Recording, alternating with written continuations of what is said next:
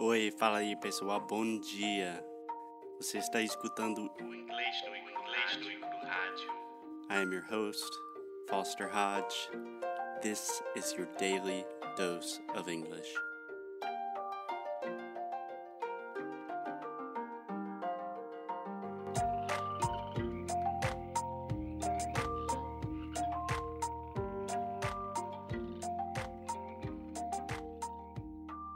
Hey, Alexia. Hey, Brazilians nudistas do mundo. Nudistas. Arca- Why? Inglês Ah! nudistas. ah, okay. Hello, nudistas. How are you today, Foster? I am doing great. What about you? I am hot. you are hot. I am feeling very, very hot. so, Alexia, you told me that you want to ask me some questions for today's podcast. And I have to admit that I'm a little bit nervous. no, you shouldn't. I, I- mean, I just want to understand what is the shutdown about. Okay. Um, so first, I think we should start this podcast with a disclaimer that Foster is a language person. He is not a politics guy. And what I'm going to try to do is explain the government shutdown in the United States in a very, very general and non political manner. Which will be impossible. You know that. Oh, of course. Yeah. But I think a good place to start would be what do you already know about it? Or what do you think about it? What have you seen in the news? Turn the tables back on you. what I've seen, eh, eh, well, what I've read, what I've seen is that Trump is trying to convince the Democrats to give him money to make the the the wall. Build that wall. Yeah, to make the wall, and um, until he gets this money or whatever, he is stopping all the payments and everything from the federal employees.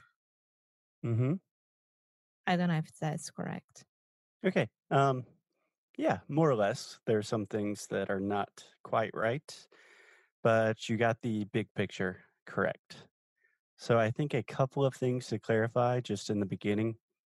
So when we say a government shutdown in the US, this almost always, I think always, refers to a partial government shutdown. So the government is still open in a lot of ways. It is just certain um, factors in certain areas of the government are currently either closed or the federal workers are still working but not getting paid. So that is a good, um, important distinction to make, I think. Uh huh.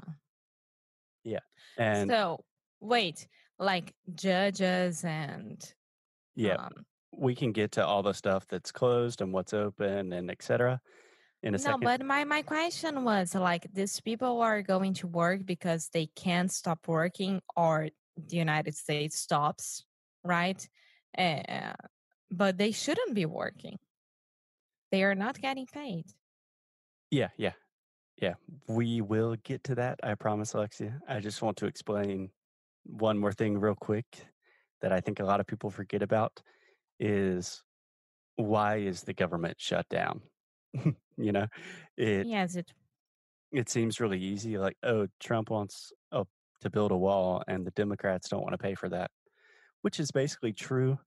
But what happens is um i think it's every couple of months i'm not exactly sure about the time frame but the government and congress and the senate they have to pass appropriations which means they just have to decide what they're going to let the government do and how to pay for that and then everyone votes on it and then the government can continue working right and these shutdowns happen periodically it seems like they happen more often nowadays when the government can literally not decide what they should pay for. And the only answer, the only thing they can agree on is shit. All right, let's just, you know, we can't decide it right now. So everything's shut down until we do. Okay, I'm a little bit lost here. In what I'm, form? I'm I'm very uh, very lost because okay, so the the Senado, the Senate, hmm is the one who decides in what the government will spend money. Uh, no, it's actually the three different branches of the United States government. So we have the legislative part, which is Mhm. Senate and the House of Congress. Then we have the judicial branch, which are the judges, which actually they don't make too many decisions in this part unless it really gets to a crazy circumstance. And then the executive branch, which is the president and his administration. So besides the president's administration, the rest of it, all of them, they need to be convinced to give Trump his money. More or less, more or less. Yeah. So they have to put it to It's it's just like a house of cards. Um, yeah, nowadays it seems more and more like a house of cards. Yeah. But that that's the big thing is they cannot decide what to spend money on, um, especially with regards to a border wall along the southern border, the entire sou- southern border of the United States and Mexico. yeah, and I saw that yesterday or the day before it, he went on TV and said, like Trump said, okay, I'll give legal visa for all the immigrants who are already here and da da da da da da da like a new a bunch of new Right. policies to try to convince them. Right. The most important thing that he offered in this new quote, um, air quotes negotiation was a three year um, exemption for DACA residents. So, DACA, we also call them the Dreamers, but those are Uh-huh. children that were born in the US. No, not born, but children that moved to the US when they were very young and they never became US citizens. And then under this law called DACA, which is the Deferred Action Children's something. Um, I don't know. It was a legislation passed by the Obama administration saying, hey, if they meet these certain guidelines, they can stay legally in the US and they're protected under this law. And then Trump said, no, we don't want to do that. And then, as part of his renegotiation for the wall, he said, we can do that for three years if you let me have the wall. And everyone's like, well, no, well you did that in the first place. Yeah, it's just like Portugal. Portugal, they they have a very nice policy that um, the um, families of the immigrants who are there for more than two years, they automatically have the um, the citizenship. yeah, yeah, yeah. So, getting more specifically to what the government shutdown actually means for federal workers and for just people in the US. Let me just ask one thing first. Sure. Liberals and Democrats are the same, right? Uh, yeah, for the purposes of this conversation, yeah. Okay. And the other side is Republicans. Yeah. So technically, we have Republicans and Democrats, which is referring to each political party. And Mhm. Democrats in general have a more liberal philosophy, and Republicans in general have a more conservative philosophy. So, Sim. Kind of, Which would mean esquerda y direita for us. yeah, yeah. But we- way different because we can't compare at all. It's way different. Yeah, personally, I don't think left and right really mean much nowadays because it's gotten so confusing. Do you think so? Uh, I think you're being sarcastic, but yes. okay, so go ahead.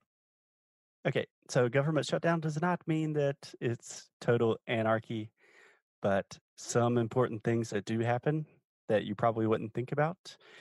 Um, number one is national parks. So the US has a very, very strong system of national parks that are paid for by the US government. We have rangers and workers that keep it clean, protect animals, you know, protect trees, maintain trails, all of that stuff. Not happening mm-hmm. at all. Mm-hmm. Mm. Yeah. And a lot of weird, bad stuff has already happened. Like, like what? Like a lot of people are tearing down trees in national parks for no reason.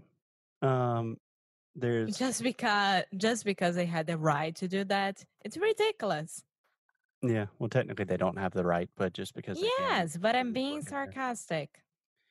Yeah, um, national parks are literally filled with poop everywhere. oh God! Because there's no one to clean like bathrooms and stuff like that. Oh God! Yeah, so if you are visiting the U.S. right now and you're thinking, hmm, now would be a good time to visit Yosemite, it's probably not. It's probably wait ah, Ah, sempre falei errado. So sorry. Eu sempre falei errado. Yosemite? Is that the way that is? yeah, what were you saying? no, I won't say it. Oh, please, please. Yosemite. Oh, my goodness. no, Yosemite National Park. Now it makes sense. Yeah. Yosemite. Yeah. Okay. Another thing that is severely affected are national museums. Uh huh. Yeah. So, national museums, for the most part, are just not open. Yeah. I can imagine because no one is working. Of course, they won't have. Uh, yeah, it's it's horrible. Yeah. So a So MoMA, no, MoMA, no. Met, the Metropolitan Museum. No, that's not a national museum. I think that's No. state of New York. But like the Huh. Smithsonian Museum, most of the museums in Washington D.C. Yeah. Um, a distinction that I forgot to make is we have in the federal government what we call essential and non-essential employees which I think is a very bad way to define any employee. Like, oh, you're non-essential. we don't need. Foster, you're not essential at all. right, but we have essential employees like um, the military. They, no matter what, even if the government shuts down like it is now, they still get paid. They still do everything. Right. The postal service. If Yeah. people don't get their mail, there's civil war. So they're essential, Yeah. right? Um, but there are a lot of non-essential things as But well. the, like the normal police, are they essentials? Yeah, so we have federal police, which would be the FBI, Mm-hmm. and we also have CIA. state police. So most of the time when you think about police in the US, like the ones that will give you a ticket on the road or anything like that, that's state police. So this is not affected. The FBI would be considered essential. So they're still working. Ah, wait, the state police is working. Both of them are working. Ah, tá, tá, okay. So this means that the federal police in the airports they are working as well. Yeah. Yep. Um, Truck. but there are some some things like Secret Service, all the people Mhm. that protect like politicians and stuff like that. They are essential employees, but they're not getting paid. But they can't not work. That's ridiculous. Yeah, it sucks. It's the So same the thing. ones who are wait, I I I can't believe that the ones who are trying to avoid Trump to get killed, they are working without getting paid? Yep. Meu Deus do céu. O Trump realmente. I, I don't know. I don't know what um, um to Yeah, there was a nice it. story the other day that George W. Bush, who a lot of people like now, even though everybody hated him like 10 years ago, he um, went to all of his Secret Service because even former presidents still have Secret Service because, Yeah, they should, of course. yeah, he just randomly bought them all a lot of pizzas and it was on Facebook and stuff. ah, So very nice of him. I want to ask one thing before. Okay. Uh, from the history of the shutdowns, how many shutdowns did you guys have already? Ooh, I think we've had a good bit. Um, this is the third just in the Trump administration. So Really? record. Yeah. But this is the longest shutdown in American history, which makes it, That's why we know about it. Yeah. Yeah. But they happen. I think it's a relatively new phenomenon, but they do happen with some degree of frequency, like once every few years. Mm, Yeah. Yeah. It's just like a kid, like making birra, you know, I want that toy, I want that toy. Yep. Yeah. Yep. So a couple of things that will be interesting for you, Alexia, is For me. air traffic What? control and the TSA. They are essential employees, but they're not getting paid. Okay. So either they are very angry about it or they won't be like pay attention at all. Yeah. I don't have anything to to hide, but it would be nice to get a nice land in the United States. so do you know what the TSA is? Yes, of course. More, I spent more or less two hours with them the last time. Do you know what the TSA means? What does it stand I for? used to hmm It's the Transportation Security Agency. security agency. Yes.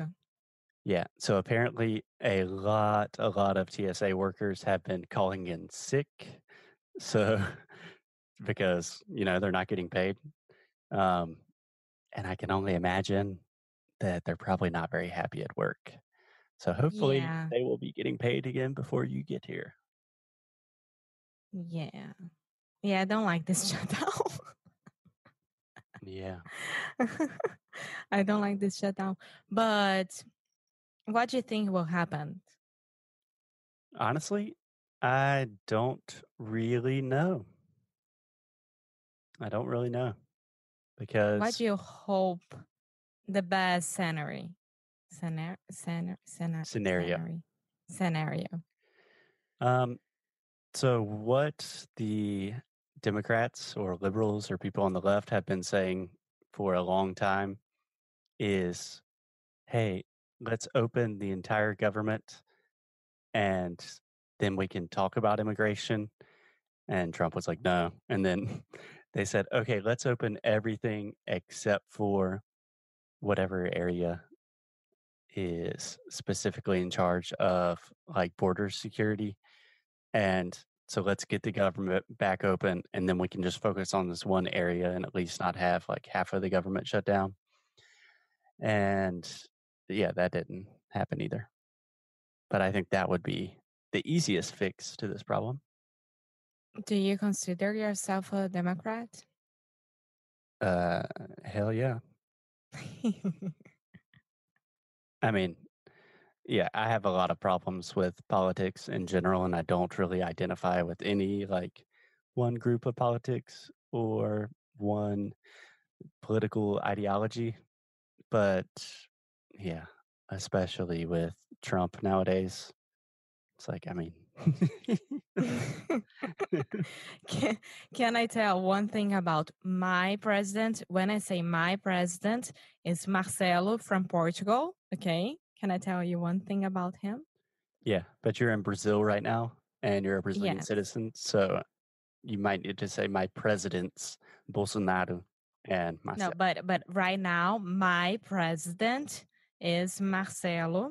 So today he took um he he took a truck, huge truck, and with the driver, the the the truck truck driver, they they drove around Portugal so he could see how the roads are and everything like the the biggest problems for them and it was mm. amazing i love him That's good. I mean, some of the roads in Portugal are really good, but when you get in the back roads of Alentejo, we know it's kind that of crazy. we know that yeah so it's amazing that he's doing that i love marcel Me he's too. amazing. Yes Cool. All right, Alexia, I think that is all the politics I can do for one day. I try to avoid politics as much as you possible. did pretty well well I done try to be very balanced. And honestly, I don't know too much about this stuff. So any stupid stuff I say, take it with a grain of salt. That means be suspicious of what I say and do your own research because it's probably not true. Hashtag fake news. Hashtag see you guys tomorrow. Hashtag English no Rádio. Hashtag gambling. okay okay amor